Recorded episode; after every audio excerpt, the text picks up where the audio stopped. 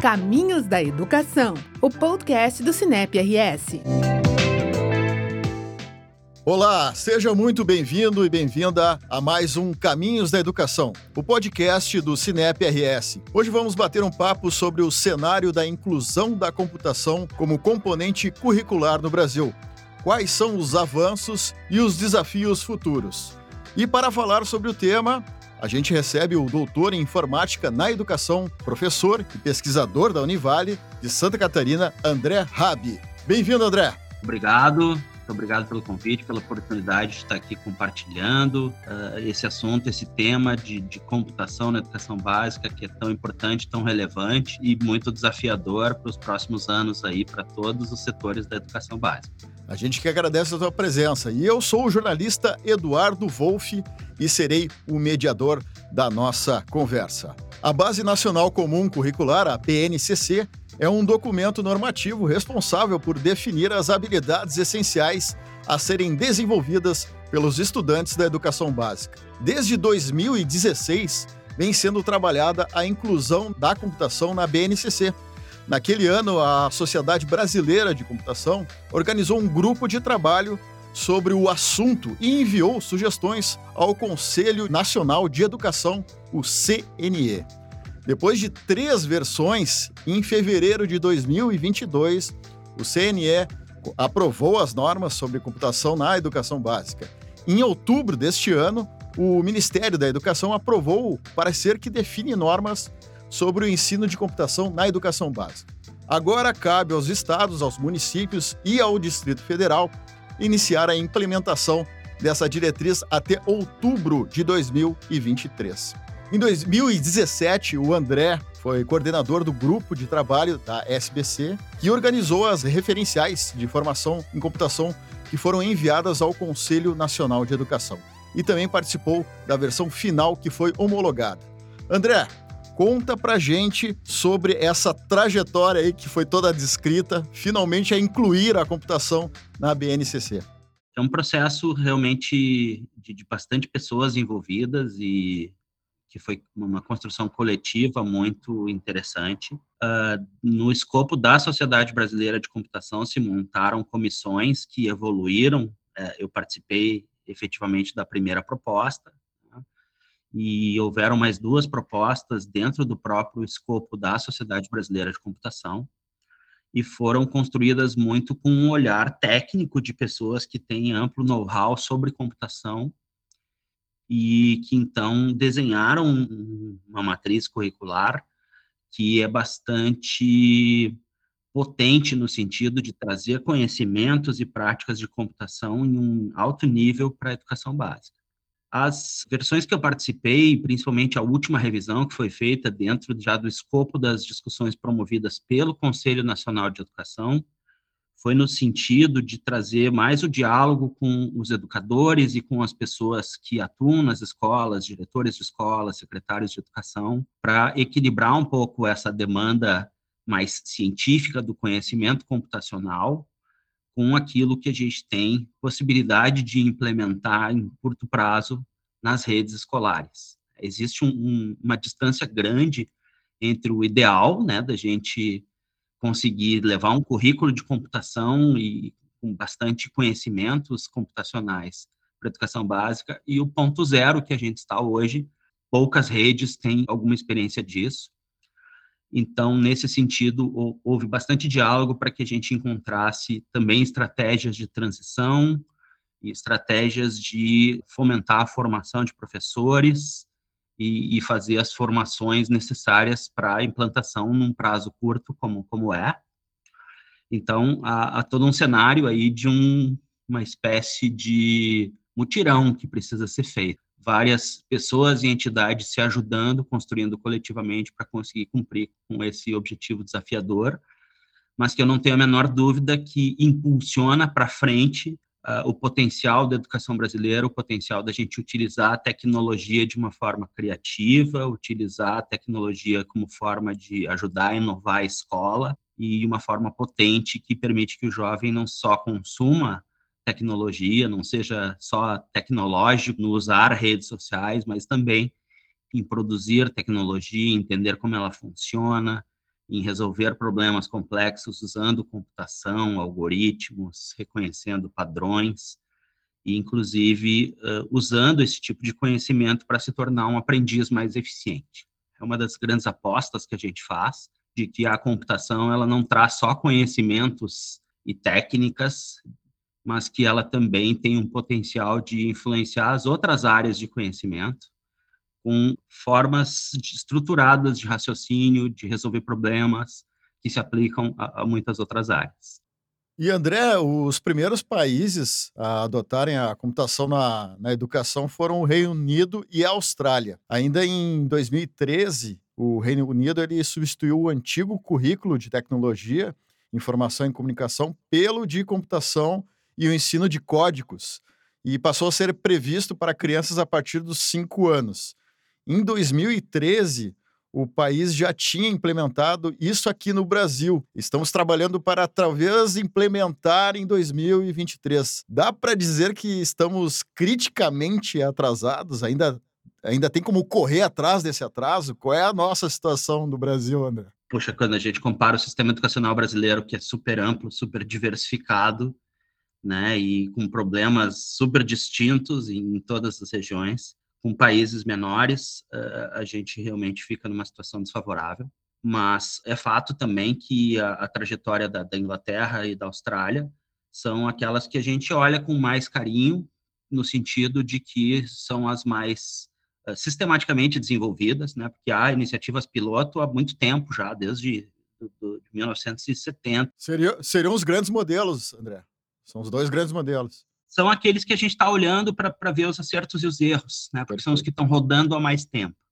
Ah, no caso do, do, Reino Unido, ele já tinha uma disciplina de ICT, né, de que a gente traduz aqui para TIC, Tecnologia da Informação e Comunicação. Então já havia um professor que lecionava conteúdos de informática, vamos dizer assim, há mais de 10 anos. E eles reformularam a carreira de, desse profissional e, e transformaram o ICT em pensamento computacional, em computing, que é o termo que, eles usam, né? que não é a ciência da computação, é, é uma computação que envolve um pouco mais a cultura da computação também não só a computação enquanto ciência. E nesse sentido, então, eles já tinham uma trajetória, que já havia um espaço, já havia um profissional, já havia alguém com conhecimento razoável, e que eles investiram em fazer um upgrade desse profissional, estabeleceram políticas, rodaram por 10 anos essas políticas, avaliaram os resultados e decidiram que eles precisavam ampliar muito o investimento em formação de professores dez anos depois.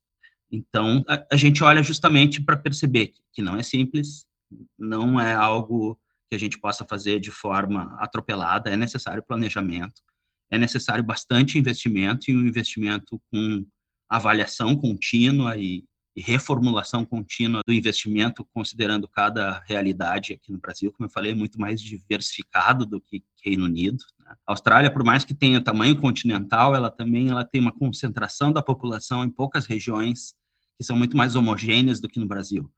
Não tem as desigualdades regionais como a gente tem aqui no Brasil. E são bons exemplos, sim, no sentido de que usam a computação de uma forma potente, de que tem currículos que foram desenhados gradativamente, diferente da nossa BNCC, que a gente resolveu mudar tudo de uma vez só. Eles foram construindo cada área do conhecimento num período de dois anos e foram implantando lentamente. Então, são culturas educacionais diferentes, mas sim, eu entendo que são, são bons modelos e a gente pode persegui-los. Quanto a se a gente está muito tempo atrás ou não, isso depende muito da gasolina que a gente põe na gente mesmo. Né? Se a gente vai numa direção boa, o problema de formar professores é o mesmo no mundo todo. O Brasil não está atrás nisso. Claro que as condições e a forma como o planejamento é feito e, a, e, o respeito que se tem às políticas educacionais, tanto no Reino Unido quanto na Austrália, é maior do que aqui no Brasil. Aqui no Brasil, infelizmente, não, não se valoriza tanto isso, não se leva tão a sério. E André, quais são as, as diferentes abordagens para a computação na educação básica? Muito obrigado pela pergunta, uma pergunta muito importante, porque às vezes a gente, ao ouvir computação na educação básica, pensamento computacional, parece uh, que tem uma única forma de ser feito. Né? E a gente tem, historicamente, culturalmente, diferentes grupos que se organizam e que têm visões diferentes sobre o processo. Né? Então, numa pesquisa feita pelo professor Paulo Blixstein, que eu tive a possibilidade de, de dialogar bastante, e a gente também fez uma, uma releitura dessa pesquisa para a realidade brasileira. Né?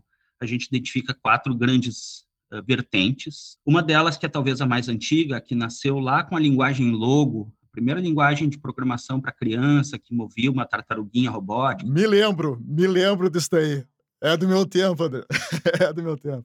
A tartaruga era bem característica mesmo. E, e, teve muitos resultados relevantes, inclusive na Costa Rica se atribui boa parte do sucesso tecnológico daquele país, da guinada que ele deu aos projetos com a linguagem Logo. E ele surge de um, de um interesse de investigar a, aprendizagem matemática com a tecnologia, de investigar a tecnologia como material de construção, como ferramenta para os jovens testarem hipóteses, testarem modelos. E ele vem, portanto, de uma vertente que estuda muito mais minuciosamente os processos de aprendizagem que vê o processo de computar, de construir um, um, algoritmo, uma hipótese que você pode testar através de um programa, como um processo que te ajuda a desenvolver novas aprendizagens num contexto possivelmente interdisciplinar, possivelmente autoral, em que você cria um modelo que você pode socializar com o outro e, e acaba evoluindo esse, essa cultura para fundamental que passou a se chamar de construcionismo,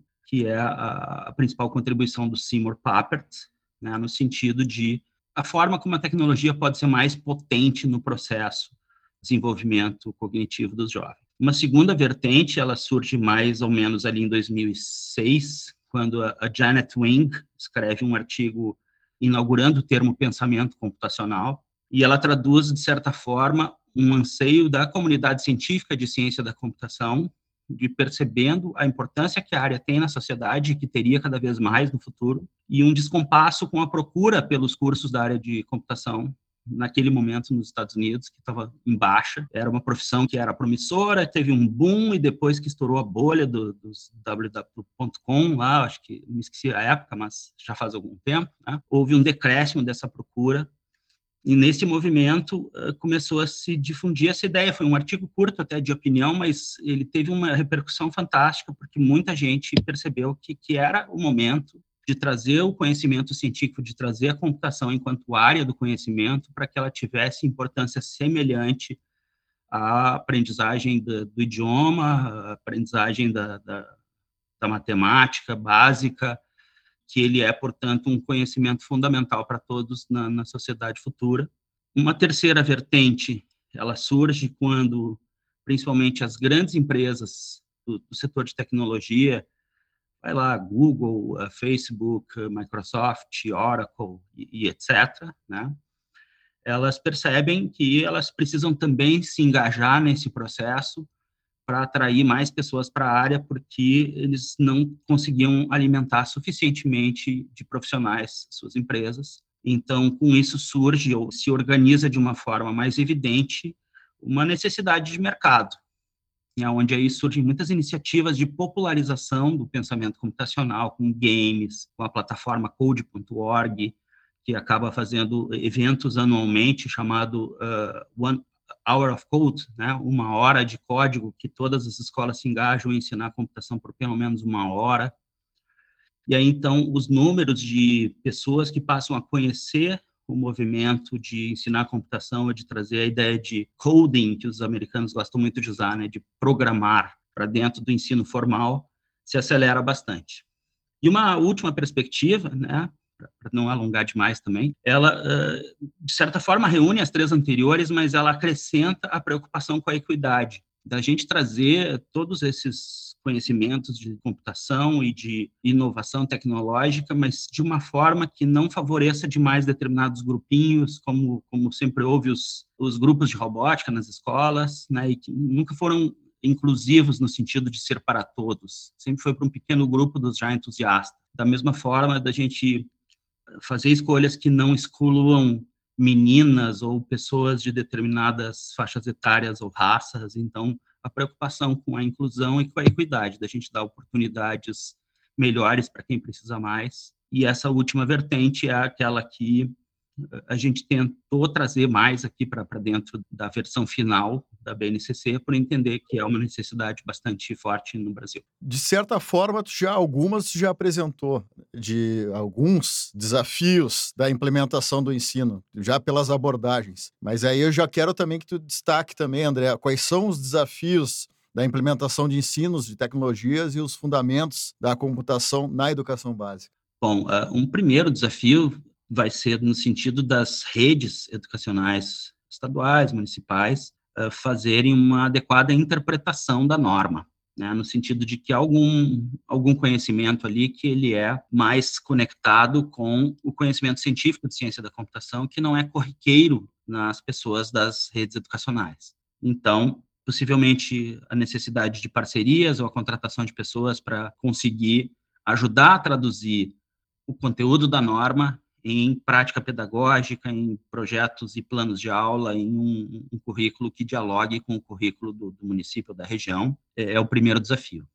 Em paralelo com ele, a reestruturação dos critérios de contratação de professores, né, e que já envolve uma decisão estratégica acerca de se vai se implantar a computação como um tema transversal, em que você não vai ter um professor específico, você vai uh, colocar unidades temáticas dentro de diferentes unidades curriculares, né, um pouquinho dentro da matemática, um pouquinho dentro do português, um pouquinho na arte, ou se você vai ter uma disciplina, e aí você vai ter um professor específico, e aí você vai pegar aqueles, aquelas habilidades todas da norma e vai formatar como uma trilha com sexto ano, sétimo ano, oitavo ano. O híbrido, que é o, parece ser o mais viável, principalmente a gente olhando o ensino fundamental 1, onde a gente tem o pedagogo como professor e que ele tem a formação mais generalista, né, que aí você possa trabalhar de forma transversal, com mais material concreto, sem a necessidade específica de computador, tablet ou acesso à internet.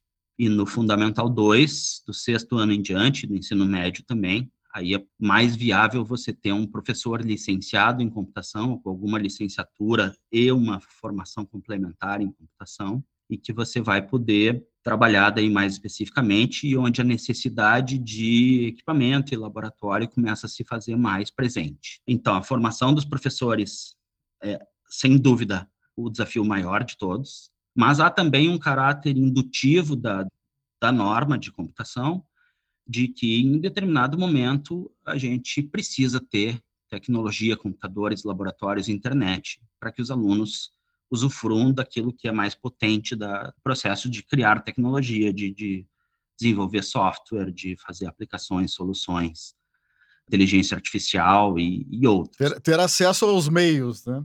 Exato, né? não pode ficar excluído. Então, as políticas de apoio ao fomento educacional, ao fomento para aquisição de equipamento, manutenção de equipamento, melhoria da internet das escolas, melhoria das condições dos professores no manejo dos equipamentos, tudo isso não, não vai ser abandonado por conta de que entra a computação. Na verdade, isso vai ser fortalecido, vai receber um novo impulso e um maior grau de importância. Que em algum, em algum grau, né, a pandemia também evidenciou bastante o quanto que se você tem um setor de tecnologia educacional, se você tem pessoas na tua rede que conseguem te ajudar a fazer escolhas estratégicas na escolha dos produtos tecnológicos, da, do planejamento educacional com tecnologia, você ganha bastante. Então, uh, nesse sentido, né, uh, um impulso na direção de ter melhoria das condições de infraestrutura tecnológica e de internet nas escolas. Acho que esses são os principais desafios. Bastante desafio, por sinal, né? André, deixa eu passar aqui um, puxar um dado e, e, você conseguir responder em cima dele. O Programa Internacional de Avaliação de Estudantes, o PISA, que avalia o desempenho escolar dos alunos de várias nações, cobrou fundamentos da computação em 2022. Contudo, os estudantes brasileiros, em sua maioria, ainda não foram apresentados ao pensamento computacional na sua avaliação, esse é um aspecto que pode demonstrar como a computação pode alavancar o país nos índices educacionais? Uh, eu espero que sim, né? que a gente consiga fazer uma implantação de sucesso e que a gente uh, habilite os nossos estudantes a conseguirem se sair bem nos testes padronizados. Mas uh, a tua fala no sentido de que isso já está incluído no PISA, né? É uma demonstração de que já é um reconhecimento mundial de que isso é importante, né, e que a gente demorou um pouco, mas eu acho que a gente demorou também para fazer bem feito, e nesse sentido eu uh, entendo que se a gente fizer um esforço adequado, se a gente, em paralelo, criar políticas públicas de estímulo à formação de pessoas, principalmente isso, uh, recursos e investimento para formação de professores, é o principal foco que, que deve existir, e que vai determinar o sucesso da implantação da computação na educação básica. Se a gente conseguir fazer esse esforço, a gente vai conseguir bons resultados também nos testes internacionais.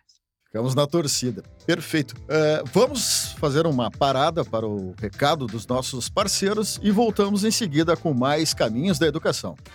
Editora do Brasil. Nossa felicidade é estar ao lado do professor todos os dias. Há mais de 78 anos, a Editora do Brasil está presente em todo o país, na vida de milhões de estudantes e professores de educação básica. Além das obras didáticas e literárias, em 2018 a Editora do Brasil lançou o selo Arco 43, dedicado à formação continuada docente. Em diversas plataformas, impressas e digitais, ampliamos nosso foco de atuação para nos mantermos onde mais amamos estar, ao lado dos educadores. Conheça mais acessando www.editoradobrasil.com.br.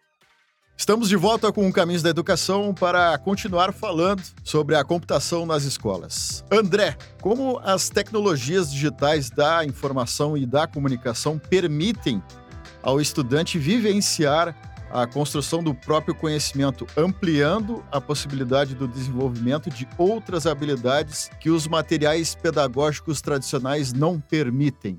Uh, essa é uma pergunta muito importante, porque ela também remete a todas as iniciativas que já foram feitas de uso de tecnologia na educação e que muito poucas uh, alcançaram as expectativas. Sempre há toda uma, uma expectativa de que vai haver uma grande mudança, uma grande transformação quando há um investimento em tecnologia e nem sempre ela vem. E por que que isso acontece?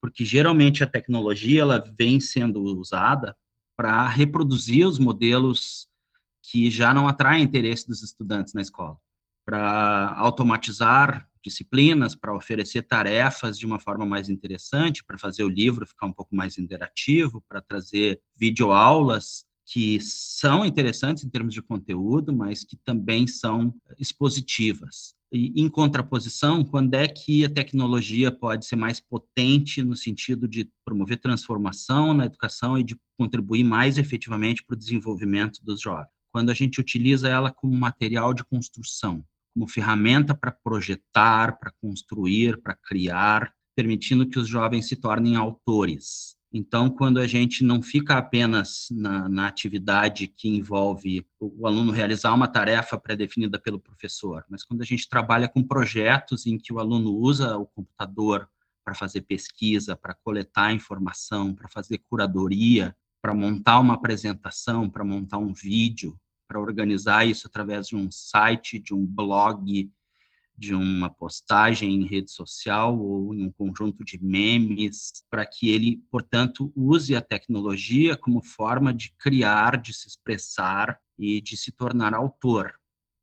Esse é um uso que a gente percebe cada vez mais que ele faz com que o jovem busque informação, busque conectar o uso da tecnologia e da aprendizagem com seus interesses, e, e que ele é, sem dúvida, no, no meu ponto de vista, o mais potente para a educação. Mas ele envolve também uma mudança cultural, né, que é mudança na relação do professor com o aluno, mudança na relação que a gente tem muitas vezes com a ideia de currículo, que é algo que o professor tem que vencer o currículo, ele precisa dar conta de ensinar tudo aquilo que está lá. Aí a gente volta do papo do primeiro bloco, a formação do professor. Sim, né? E, e que não a gente precisa continuar investindo nisso, né? E também de trazer exemplos de inovação para esses professores que muitas vezes receberam uma formação deficitária ou receberam uma formação tradicional, que não tiveram professores inovadores e agora eles estão na escola com a necessidade de inovar para conseguir manter a escola interessante, reverter esses quadros de evasão e de desinteresse pela escola que vem sendo acentuado, na, principalmente no Brasil e, e pós-pandemia, e eles não têm exemplos. Né? É quase injusto a gente pedir para os professores que saiam inovando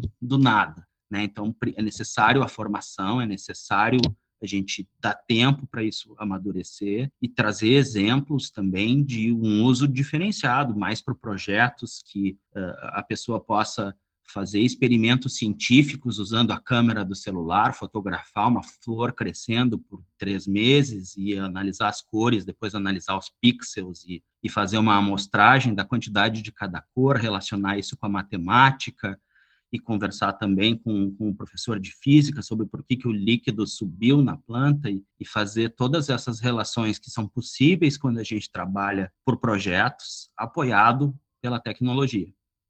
Esse é, o, é um mundo ideal, né, que eu vejo que as iniciativas mais potentes são aquelas que vão nessa direção.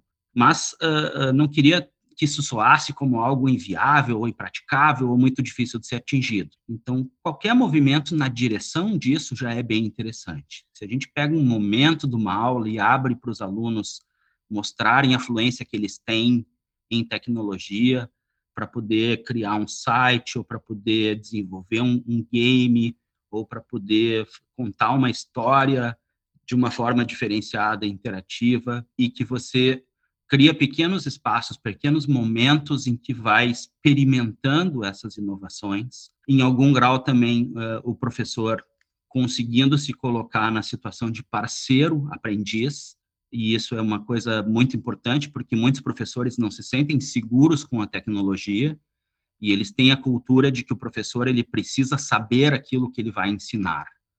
E quando a gente começa a, a trazer carrinhos de notebooks para dentro da sala de aula ou ir para um ambiente em que os alunos podem acessar a internet, esse controle ele fica mais diversificado, mais disperso.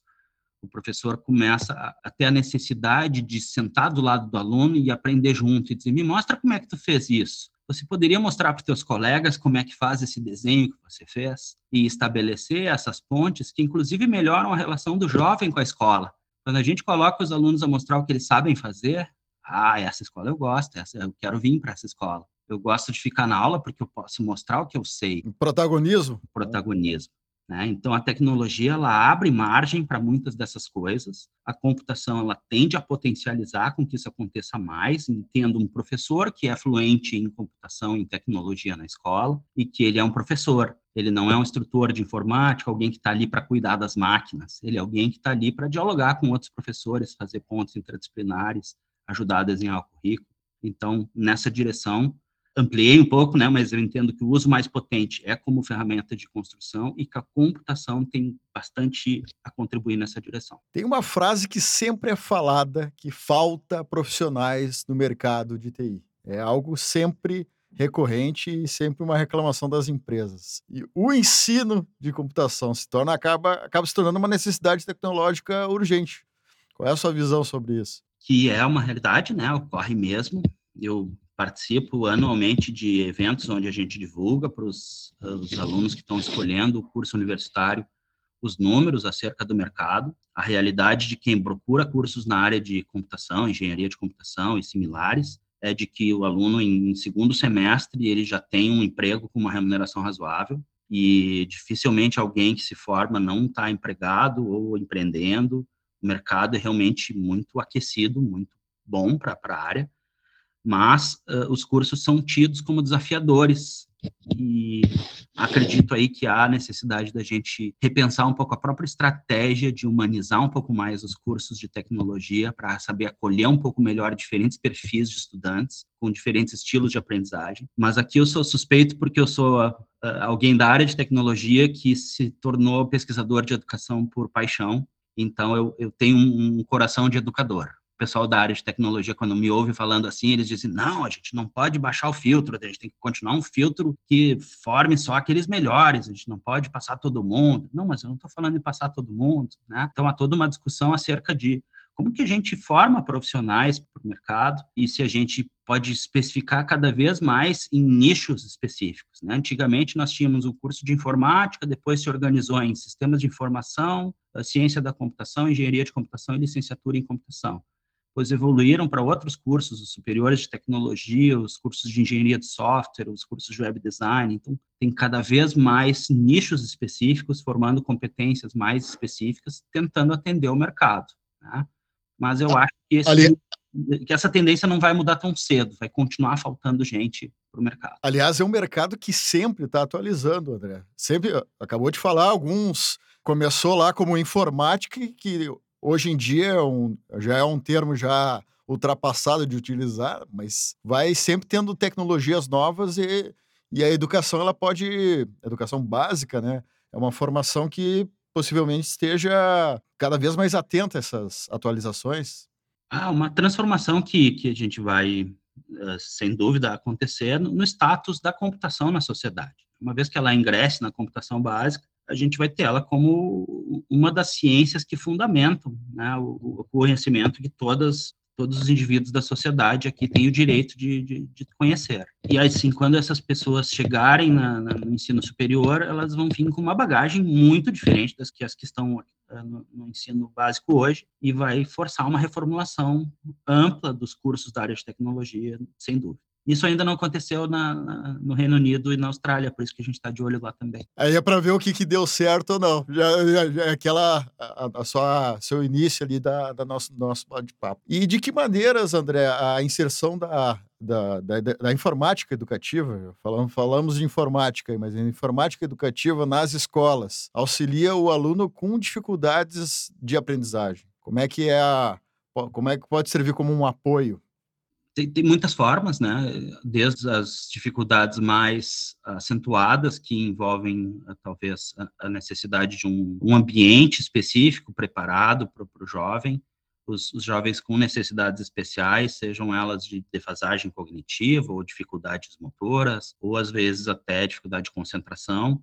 E você tem na tecnologia a possibilidade de diversificar estratégias é muito comum que alguns jovens que têm dificuldade no, no relacionamento com as pessoas para aprender e para poder desenvolver trabalhos em grupo consigam encontrar no computador um parceiro que se adequa, né, que se adapta bem às necessidades da pessoa aprender. Teria essa vantagem, André, de ser customizável. E, e há ferramentas, há tecnologias assistivas que podem incluir mais gente, né?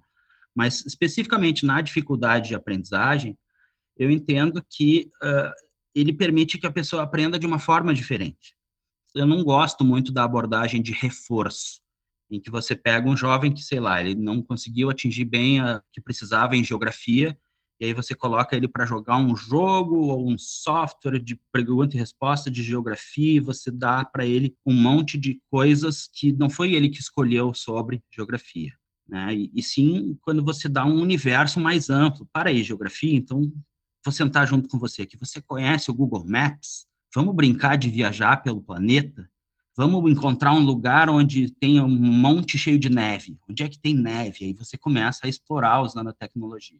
E aí você conecta o jovem em, na aventura de aprender, no, no gostoso de aprender e não necessariamente ficar olhando lá para o currículo. Puxa, esse, esse menino ele não foi bem em equações do primeiro grau, então eu vou dar um remédio para ele de equações do primeiro grau. E partem das escolhas do aluno também. Parte... Isso, de, de, de, ter um olhar de enriquecimento mais amplo do que somente aquele conteudista, para o aluno conseguir ter um desempenho melhor específico naquilo que ele não conseguiu provar o seu desempenho e sim de uma forma mais ampla, que você pega o potencial todo que a tecnologia tem para olhar esses outros exemplos de geografia, de história, de videoaulas, de vídeos de YouTube, de animações, de games que falam da, da história da Segunda Guerra, da, da, da, Revolução Francesa, e que simulam explosões de vulcões e, e simuladores que você pode mandar foguetes para outros lugares. Claro, tudo isso depende de fluência né? Mas a tecnologia ela tem essa potência. Pode levar algum tempo, mas a gente vai chegar lá. André, obrigado por trazer todas essas, essas informações aí para quem acompanha o Caminhos da Educação. Agradecemos muito aí a, a presença, papo extremamente produtivo. Obrigado a, a vocês, estou sempre disposto aqui para a gente conversar e fico muito orgulhoso de poder estar compartilhando um pouco da minha experiência. E como esse assunto rendeu muito mesmo, você pode encontrar mais informações no nosso site. Acesse o sinep-rs.org.br barra Educação em Pauta para conferir e compartilhar. Fique ligado também nas nossas redes sociais para não perder nenhuma novidade. O episódio de hoje contou com a locução de Eduardo Wolff, com a pesquisa e roteiro de Raquel Carvalho, com a técnica de Kevin Borer e com a coordenação editorial de Dandara Flores, da Padrinho Conteúdo. Um abraço e até a próxima!